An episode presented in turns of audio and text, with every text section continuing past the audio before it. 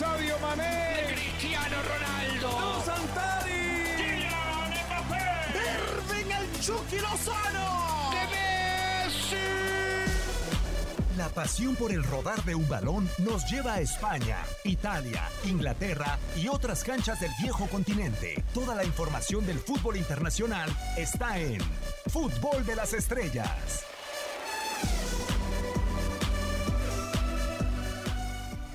Un placer eh, volver a tenerlos por acá para que nos acompañen en esta nueva emisión del podcast de Fútbol de las Estrellas con dos grandes invitados que nos acompañan recurrentemente. Uno de ellos, Hugo Salcedo. Hugo, con el placer de saludarte y de volverte a tener acá ya con la Liga de España concluida y para hablar de muchas cosas. ¿Cómo estás, Hugo? Muy bien, Diego, es un gusto igualmente saludarte a Marca, a toda la gente que nos acompaña y sí, efectivamente, ya con la resolución de algunas de las competencias locales y frotándonos las manos por lo poco que le queda de tiempo para que se reanude también evidentemente las competencias europeas. Totalmente de acuerdo. O- otro invitado que lo tenemos entre al aire, en vivo y en el podcast, pero lo, lo alternamos y que hace un gran, gran papel es Marc Rosas. Marc, ¿cómo estás? Un placer saludarte y volverte a tener por acá. El placer es mío, Diego, como siempre, ya lo sabes, y más, aún más, escuchando a mi hermano Hugo Salcedo tan feliz. No sé si tendrá algo que ver con esa liga número 34 del Real Madrid y en la forma en la que la ganó en las últimas fechas, pero me da mucho gusto estar aquí con ustedes.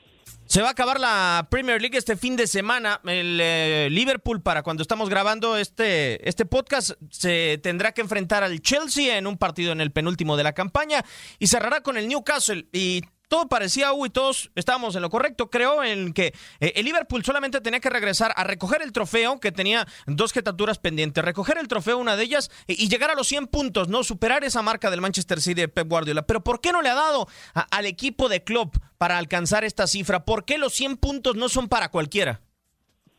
Una relajación extrema la que ha tenido el equipo dirigido por Jürgen Klopp, contrario a lo que hubiéramos podido pensar del director técnico alemán y de esta plantilla de cada uno de estos jugadores, difícilmente hubiéramos podido imaginar que se iban a presentar funcionamientos acompañados de resultados como lo que hemos visto tras la pandemia. De verdad, es un equipo irreconocible en cada una de sus líneas, en la intensidad de juego, que sin duda es seguramente lo más significativo, y esos resultados que ha tenido el cuadro han sido eh, lo, el- lo que ha merecido en cada uno de los compromisos.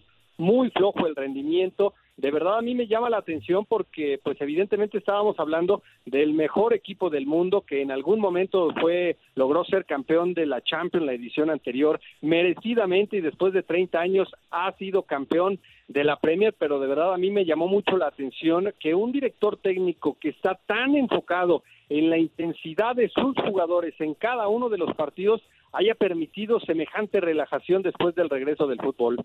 Sí, y, y sobre todo, Mark, da la sensación, previo a las diferentes temporadas, sobre todo las últimas dos que tuvo eh, el Liverpool, había un discurso constante, ¿no? De Jürgen Klopp que el equipo no tenía descanso, que los futbolistas iban a sus selecciones. No sé si este periodo aprovechó Jürgen Klopp porque dice, a ver, no sé si tengamos la capacidad económica para contratar, y, se ha visto que se le ha escapado Timo Werner, que parece que se le va a escapar Key Havertz y que parece que la plantilla no va a encontrar un refuerzo de talla que merece eh, el Liverpool. No sé si ahora está aprovechando el mismo entrenador germano como para dar eh, ese descanso que Liverpool no ha tenido en dos, tres años. Sí, se habla de Thiago Alcántara, ¿no? También la Sí. posibilidad del hispano-brasileño de llegar en ese centro del campo que le daría eh, unas características que seguramente no tiene en esa presión adelantada, en esa ida y vuelta que le ofrecen otros futbolistas, darle un poco de pausa y calma, que muchas veces lo necesita, porque ahora Liverpool está obligado en muchos partidos a llevar la iniciativa y un futbolista como él te puede aportar eso. Creo que sería eh, un muy buen un muy buen fichaje para, para la idea de Jürgen Klopp. Aquí hay dos temas eh, que creo que, que intervienen mucho en este bajón anímico. Uno, o, o anímico y futbolístico. Uno, obviamente la cuarentena. Eh, cuando tú ya ves tan cerca, tan a tocar el, el título de Liga, el título de la Premier y sabes que con pocos partidos o pocos puntos lo vas a acabar consiguiendo y no hay forma de perderlo, seguramente la relajación aparece. Y la otra es que justo antes de la pandemia, justo antes del, parón eh, del fútbol mundial, el Liverpool fue eliminado en Champions, en Champions, en una competición en la que los últimos dos años había llegado a dos finales de Champions seguidas, una perdida, una, una ganada, y creo que a partir de ahí el golpe anímico fue duro, no solo el anímico, sino también la relajación. Recordamos que este Liverpool eh, lleva dos años dos años completos. Recordamos cómo terminó la temporada pasada a un solo punto del Manchester City, pero son dos años completos compitiendo en la Premier, eh, no dejando escapar prácticamente puntos. La temporada pasada eh, creo que fueron dos empates solo los que los que hacen que que acaba acaba entregándole el, título al Manchester City. Y esta temporada pues toda la ventaja que le ha tenido al Manchester City y a los demás equipos no eh, la relajación debe aparecer en algún momento y es totalmente comprensible. Para mí la cuarentena es la que acaba afectando sobre todo para que no veamos el, el Liverpool de Jurgen Klopp en esos o sobrepasar yo creo que sobrepasar los 100 puntos porque si analizamos los otros analizamos el Manchester City de Pep Guardiola obviamente tenía otras cosas en juego pero pero fue una eh, una dinámica muy muy seguida, muy pegada, partidos miércoles, sábado constantemente y esa exigencia constante de Pep Guardiola y sus equipos, ¿no? De querer ganarlo todo y sobre todo conseguir esos objetivos históricos. Para mí la cuarentena acabó afectando mucho y por eso también creo que es comprensible que no que, que no los haya alcanzado, aunque aunque poco le faltó.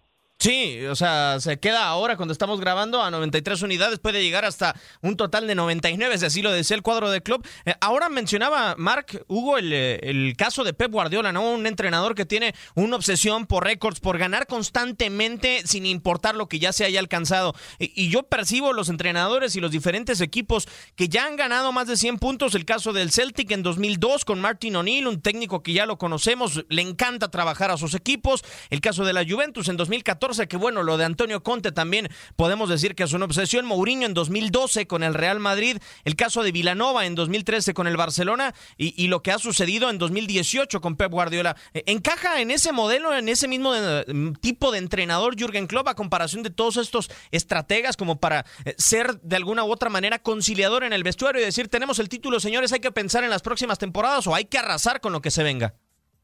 Mira, en el caso de Jürgen Klopp y por lo que hemos podido eh, escuchar desde sus declaraciones y ver en el momento en el que está dirigiendo, es un obsesivo de la intensidad, es un obsesivo de que se consigan objetivos consistentemente. Si tienes tres goles, va por cuatro. Si tienes cuatro, vas por cinco. Esa ha sido la mentalidad que nos ha demostrado en su etapa con el Borussia Dortmund, en su etapa con el conjunto de Liverpool.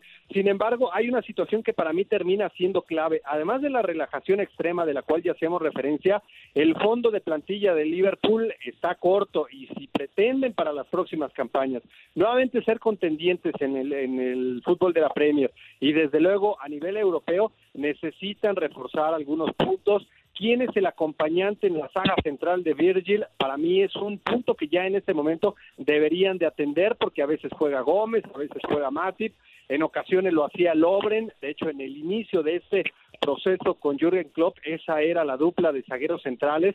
Sin embargo, estos tres mencionados en la actualidad ninguno me parece que está al nivel de las exigencias de Liverpool. Ese sería sin duda un puesto. Y después los reemplazantes, los que le van a dar descanso a la ofensiva, ese tridente espectacular que también en algún momento lo llegamos a considerar el mejor del planeta. Origi consiguió goles muy importantes la temporada pasada, tanto en semifinales e incluso en la final, pero hay una diferencia muy grande, muy marcada con los tres elementos que habitualmente son titulares. Entonces, yo supongo que ya en este momento y desde hace algunas semanas la directiva de Liverpool está pensando seria y detalladamente de qué manera van a reforzar a esa plantilla, porque a pesar de lo extraordinario que ha sido su rendimiento en los dos últimos años, tanto a nivel local como continental, yo pensando en la próxima campaña, pero respecto a la plantilla que actualmente ofrece el City, lo que seguramente va a incorporar, el proceso que está llevando el Chelsea, que es muy bueno, con jugadores muy jóvenes y que en algún momento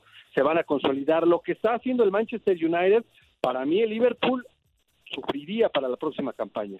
Hemos hablado tanto de diversas posiciones, Mark, y de alguna u otra manera Jürgen Klopp se ha convertido en un mago de la versatilidad, ¿no? Ha dado posiciones a futbolistas como Origi tirado en banda o como centro delantero para descansar a Mané o a Firmino. Eh, el caso también de Oxley Chamberlain como mediocampista interior, como extremo, incluso muchas veces atrás de, la delantera. Pero, ¿y, qué decimos de los dos laterales? Dos de los mejores del mundo. El caso de Trent Alexander Arnold y también eh, el caso de Andrew ¿Quién descansa a esos dos tipos?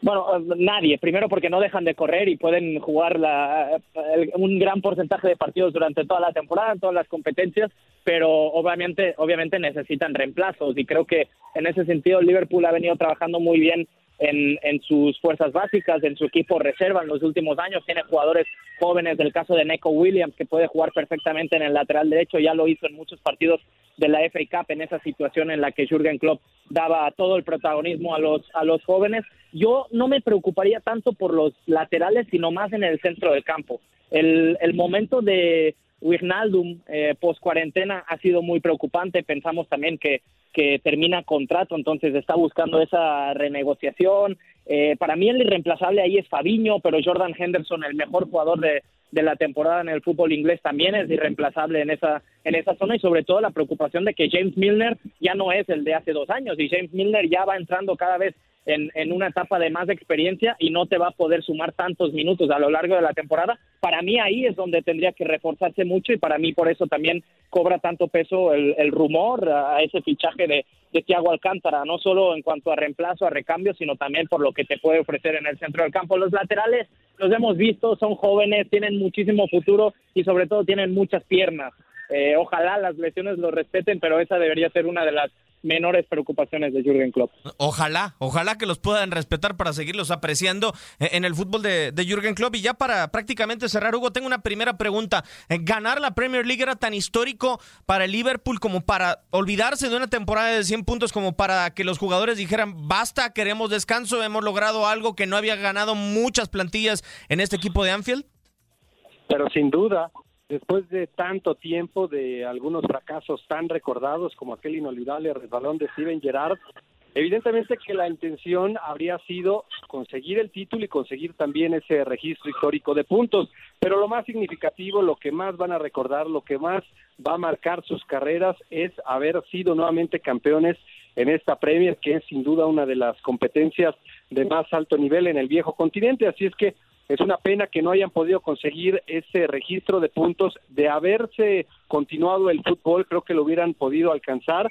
Sin embargo, lo más significativo, lo más recordado, lo más importante, pues evidentemente va a ser ese título de Premier. Sí, y, realmente va a resaltar en la vitrina del conjunto de, de Jürgen Klopp, que también se le quedaron algunas marcas, ¿no? Mar la mofa que le terminaron haciendo en su visita a Arsenal de no poder haber ganado eh, esa Premier League dorada, invicta, pero también llegó a límites increíbles, ¿no? Más de un año invicto, de alguna u otra manera esas 18 victorias consecutivas. Creo que es un Liverpool que no tiene reproche más allá de la imagen que nos dejó post pandemia. Sí, y sobre todo, insisto, en ese en esa pelea de la temporada pasada hasta el último partido eh, al tú por tú con el Manchester City en el que ninguno de los dos fallaron en una temporada increíble del Liverpool y que solo un punto de ventaja le acabó dando el título al, al Manchester City, repitiéndolo a esta temporada y creo que eso lo decía muy bien eh, Pep Guardiola. Eh, nosotros nos relajamos un poco al inicio de temporada y ese inicio de temporada con dudas y perdiendo muchos puntos eh, acabó dejando una ventaja que ya no podíamos eh, recortar con el Liverpool y por lo contrario el Liverpool ese em, empuje anímico que había con el que había cerrado la temporada pasada sumando muchísimos partidos invicto fue lo que lo acabó llevando a, a este título, ¿no? Eh, creo que fue un poco eh, contrario. Eh, hace un año el Manchester City levantaba la Premier eh, con el Liverpool pisándole los talones, el Liverpool inició de la misma forma y apareció la relajación del Manchester City. Entonces, después de haber conseguido el título por parte del Liverpool, obviamente apareció la relajación porque mantener tanto tiempo ese ese nivel de competitividad y esa concentración, pues no es fácil, ¿no? Hay, hay que comprenderlo, aunque sí, obviamente nos habría gustado que el Liverpool quedara también como un equipo histórico superando los 100 puntos. Pues ojalá que a final de cuentas esta relajación no les dure 30 años más al conjunto de Anfield. Nos tenemos que despedir, Hugo. Siempre un placer tenerte por acá, ya sea en vivo, ya sea en el podcast y una muy buena charla.